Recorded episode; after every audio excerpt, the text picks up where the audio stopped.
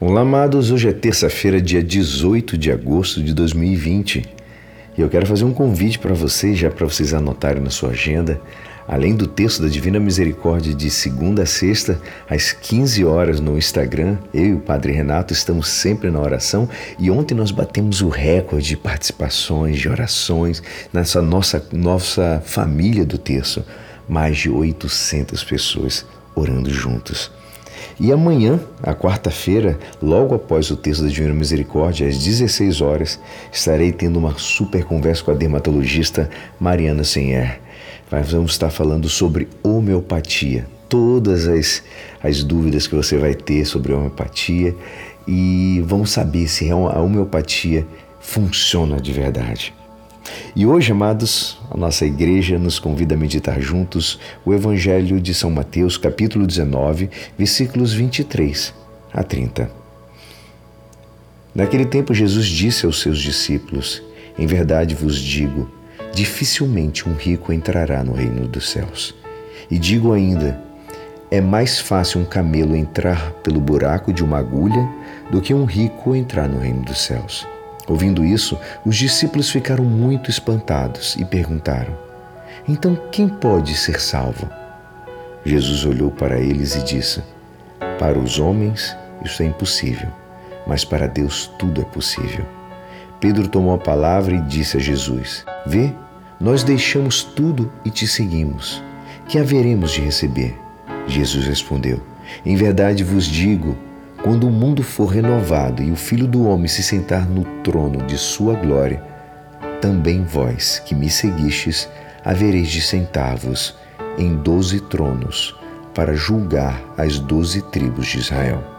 E todo aquele que tiver deixado casa, irmãos, irmãs, pai, mãe, filhos, campos por causa do meu nome, receberá cem vezes mais e terá como herança a vida eterna. Muitos que agora são os primeiros serão os últimos, e muitos que agora são os últimos serão os primeiros. Esta é a palavra da salvação. E aí, amados, a pergunta que não quer calar: quem, pois, poderá salvar-se? As palavras do Senhor dirigida ao jovem rico são manifestadamente duras, pretendem surpreender, despertar as nossas sonolências. Não se trata de palavras isoladas, amados, acidentais no Evangelho. Repete 20 vezes esse tipo de mensagem. A gente tem que recordar: Jesus nos adverte contra todas as dificuldades que implicam as riquezas para entrar na vida eterna. E, no entanto, amados, Jesus amou e chamou homens ricos, sem exigir que abandonassem suas responsabilidades.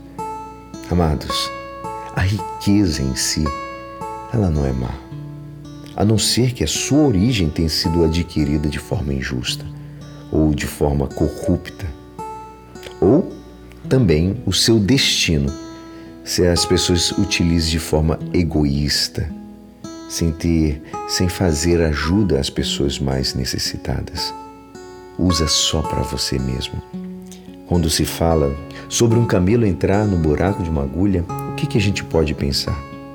Havia uma pequena porta que ficava no lado da porta principal da cidade de Jerusalém, que ficava às vezes fechada. Isso, isso faz muitas vezes que um camelo só conseguisse entrar na cidade em um momento da porta principal quando estivesse fechada pela porta pequena que era chamada de fundo de agulha. Mas mesmo assim só conseguia passar descarregado, ou seja, os camelos tinham que descarregar tudo que tinha nele, o camelo tinha que passar ajoelhado e empurrado, já que o camelo é um dos maiores animais, quer dizer, era o maior animal da região da Palestina.